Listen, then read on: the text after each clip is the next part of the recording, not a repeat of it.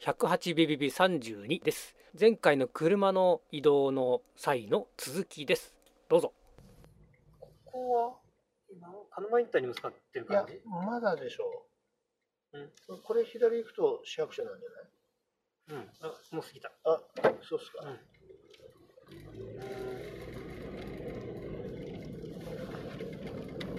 神奈川あたりは土地はうん、安いのかな安いんじゃないの多少。なんか、ここいいなってところ走ってるとあるもんね。ねどっか安いしないかな え、スタジオ作ってくださいよ。スタジオ鉄器。グッズさんの隣に作るのああ、いいね。何それ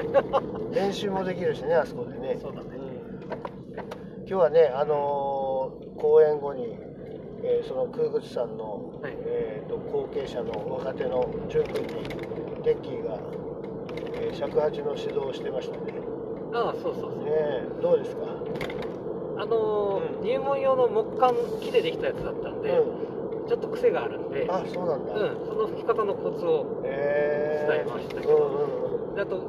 すぐ音が鳴ってたからあそうだよね、うん聞こえてた。うんああれはね、えー、吹き方次第でいかようにもなあそうなんだ、なりますえー、歌口でしたっけはいあー歌口を調整して、すればあの木管は音なるねうんでも木管の調整が木管の代金を超えちゃうから、うん、うん、あそっかそっか、うんそうだね。だから買い替えちゃんとなるのだったら買い、安いなるやつに買い替えうんのまあいいかもしれないけどあれでもなるからとりあえずいけるかな、練習には最初の、いや、うん、けどやっぱなるやつのがいいですよ、まあそうだね太鼓もそうなんでしょ太鼓もそう本当に全然音が飛ばないのがあるから、うん、タブラなんかもさ全然ならないじゃんあのダメなのってああそうなんだ俺もあのちょっと触らせてもらったぐらいしかないんでわかんないんだけどうそうなんですねんえだってジャンベだってそうじゃないのあジャンベはもうピンキリですねもういろんなところを調整していけばある程度出るようにはなるのかなと思うんですけど、皮の張り方なのうん、革の張り方とかあとエッジの形状とかいろんなところを見に行く見ていくんですよあとリングとかねそれだって専門の人はいないから自分でやるんだよねそうですねまあ専門の人もいるんですけどはいまあ自分であのー音をこう確かめながら仕上げていくですねそれやり方は師匠から教わったってこあの最初に何人かに教えてもらったことがあるんだけどと日本人そううであとはまあそのギニアの先生にもんはい聞いたことがあるんだけどあとはもう本当に手探りで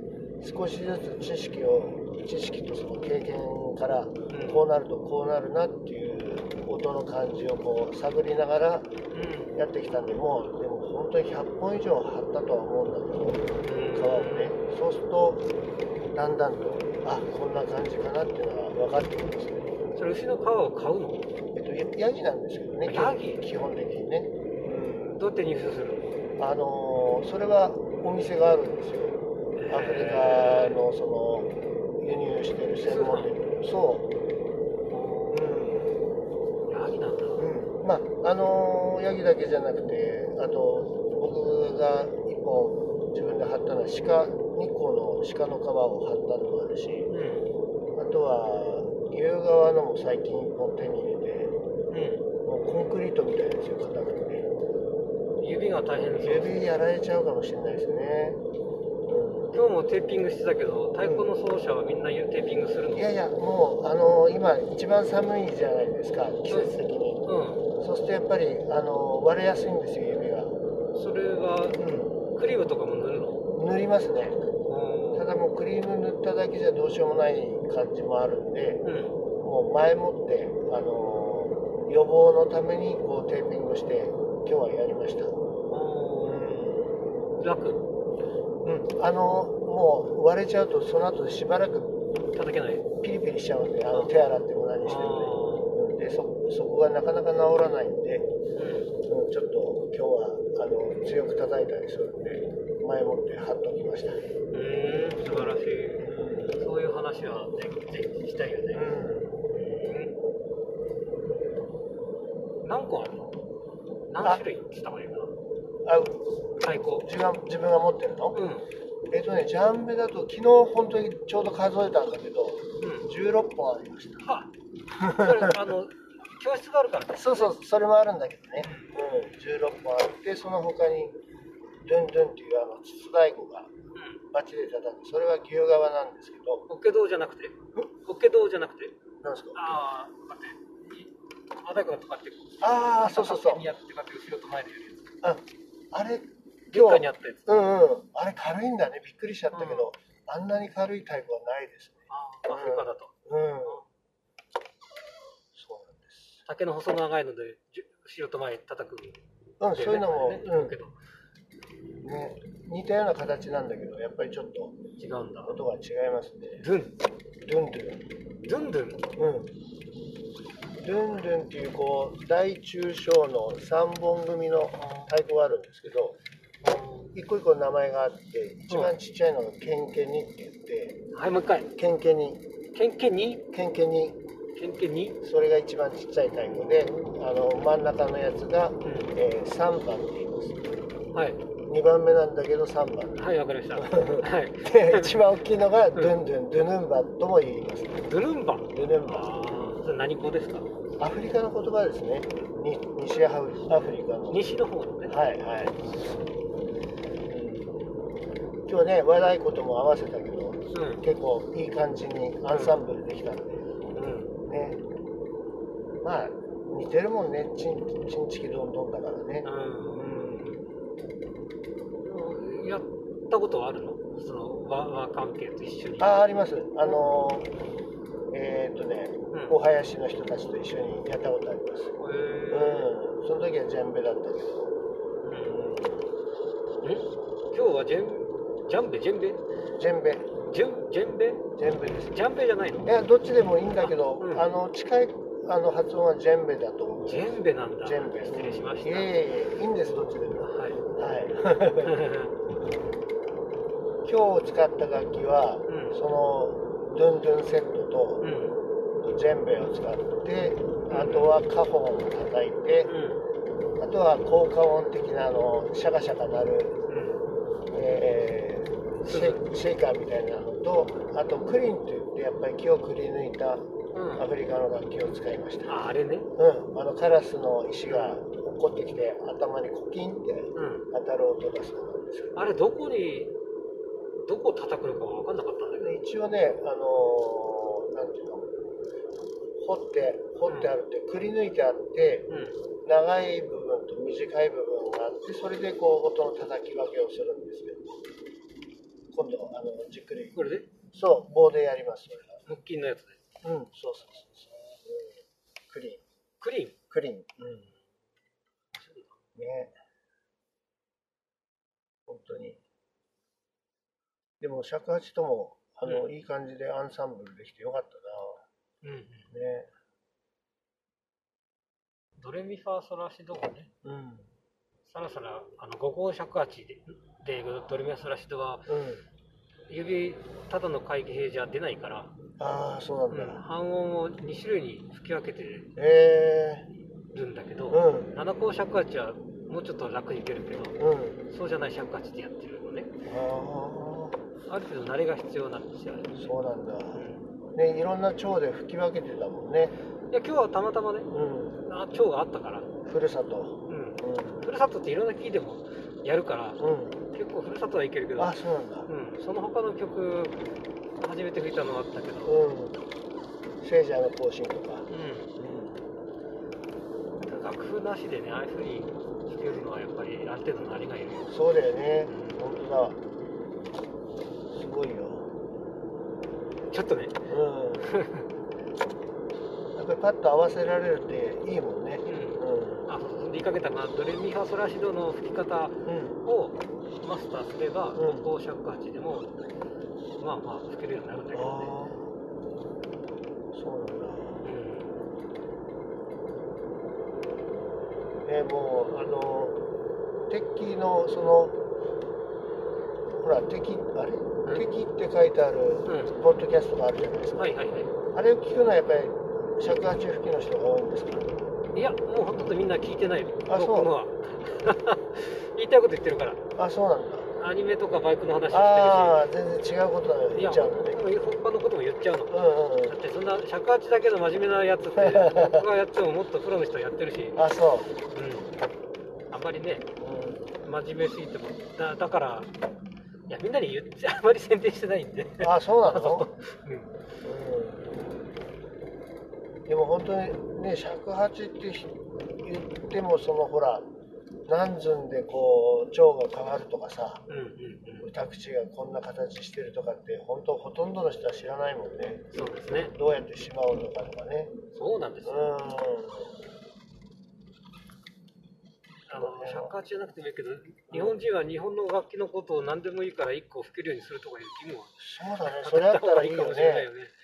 ね、それってあの世界に出ていく時もいいと思うんだけどね、うんこうあの日本で日本の楽器吹けますかって言われた時に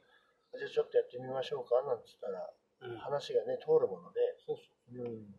家に一台和楽器を置くようにっていううんうんうんうん風になればいいのにな、そうだねうん、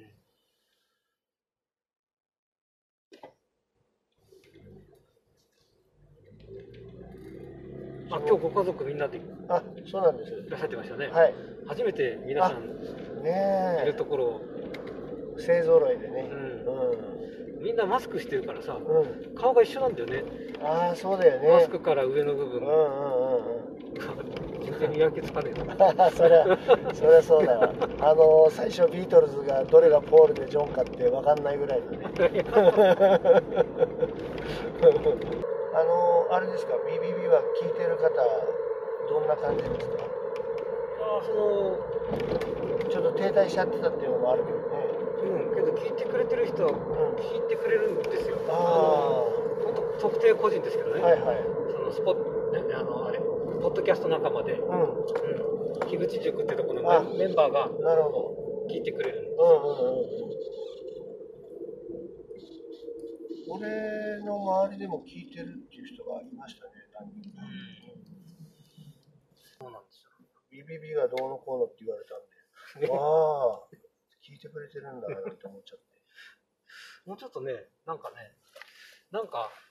た企みましょうよだって絵描けるんでしょそうです。そうだよ絵描いてさ LINE スタンプでも作ればいいああ、そうね。あの、一時期やりかけたんだけど、うん頓挫しちゃってまして。のに、うんうん。いろいろでもやっていかないとな。まあ、今日のあの、発表会じゃないですけど、うんあの、講演後の発表会をしたんですけど、まあ、あの、ダメ元でどんどんやった方がいいようん、ね。ねやった方がいいよね、うっんて自分に言わないとね そう。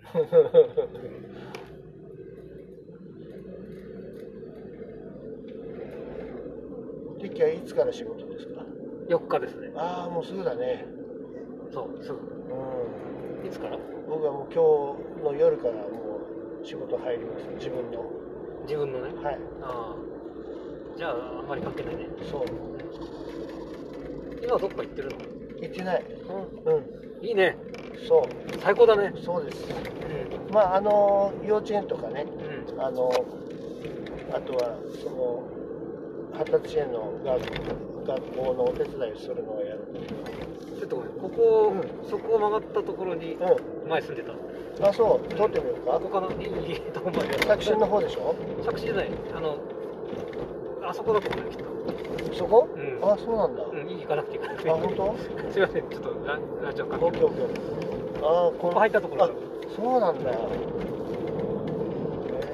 の辺は今、えー、と宇都宮市の駒入近辺そをうだ走ってるんですけえ。うど、ん、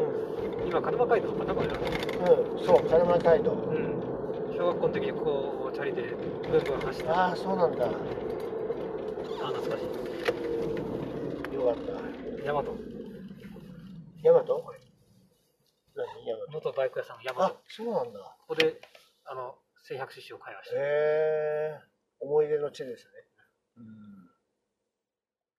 ん。もうここはよく通りますよ。何かあっちより空いてるね。と。うん。なるほど、こっちの方がいいんだ。そう。信号多いけどね。そうなんだよね。まあ、ここから大通りに出ちゃおうかなと思ってる。うーん。これ何交差点っつうんだここは何だろうね。うん宇都宮に最初にしたできたぐらいのスタバじゃないこれ違う、あスタバうん、そこにスタバあるじゃんああそれはねそうでもないよそうでもないあ結構まあここ何年かだと思うんだやっぱりあそこじゃないのあの福田屋とかが一番あー最初だったのかお我が母校じゃないか作新学院なあそうか作新学院はいあそううちのかみさんの後輩じゃないですかあそうなんですかそうです後輩なの後輩だよねああれ奥さんの年同級上なの生じゃないそしたらえよん44だよ 44? 年、早生まれえー、2月あじゃあ同級生だ同級生じゃうんんすごい何かああなんだろうね普通科だったような気がするんだけどねうんあそこのねうん今見えないとこあそこに小学校の時行ってうんた、いたのああああうんあごめんごめん、うあ塾があってねん、あそうなのそこに帰ってるここは北一の沢ですねそう一ノ沢ねうなぎ屋さんがありますねそこ曲がったとこにも住んでたあそうなんだこの辺友達がいるよああうんここ本屋だったここはジンマトだったあそうなんだ蔦屋が転々としてたんだね結構いろいろ市内よをねここ曲がると田村っていう駄菓子屋があってうんあそうあるまだもうないけどななんとか商店だってるっぽいけどこの道広くしてるよね。ねいいね県立美術館そう。ですねよっしゃー。今これ大通りにつながる道をそうですね。走ってますね駅に向かってます。で防衛大のところを過ぎてもうすぐ裁判所裁判所。車少ないね、やっぱりね。さすがにねそれでねまあ清澄町ですねそうですね。泉町とか近くですね近いです行きましたかね。いやー、えーと、一回もないかもしれないああ散々行きましたねな。あ、本当。うんえ、いつ、いくつぐらいの時二十歳ぐらいかあ、そうなんだ。うんそれは仕事 で。友達に連れてってもらったのそうなんだ。何回も えー、どうなんですか、泉町は。あのねうん。最近最近のことは分かんないですよ、うんうん、だから当時はまあいっぱいでしたねあ、そだうって。バブルが弾けた頃だったけど人いっぱいいたよあー、そっか。もうその手のお店ですね。その手のお店、うんう駅東も行きましたねん。あー駅東は俺も連れてってもらったな、何回か。あのーそういうのが好きな人いるんだよね。うんで、いるいや、俺そういうところ行ったことないからっつったら、しぼちゃん一緒に行こうよっつ って連れてってもらって。お金かかるでしょうん、そう、すごい。こんなんでこんなお金かかるんだったらもういいやと思って。そのそれ以降はその前のあの飲み屋さんでちょっと焼き鳥続くぐらいでじゃあ僕ここで帰りますっつってうんそそううねそうしましたっ家計を揺るがしかねないからね一そう般人のていうかねあれあのお金でこう楽器のこれが買えるとか考えちゃうともうダメダメダメねうん皮が1枚買えちゃうとかさ分かるよ、ねえすごいようねん、だからみんなそういうところにねあのお金をこうつぎ込んでてすごいなと思っちゃうよねですね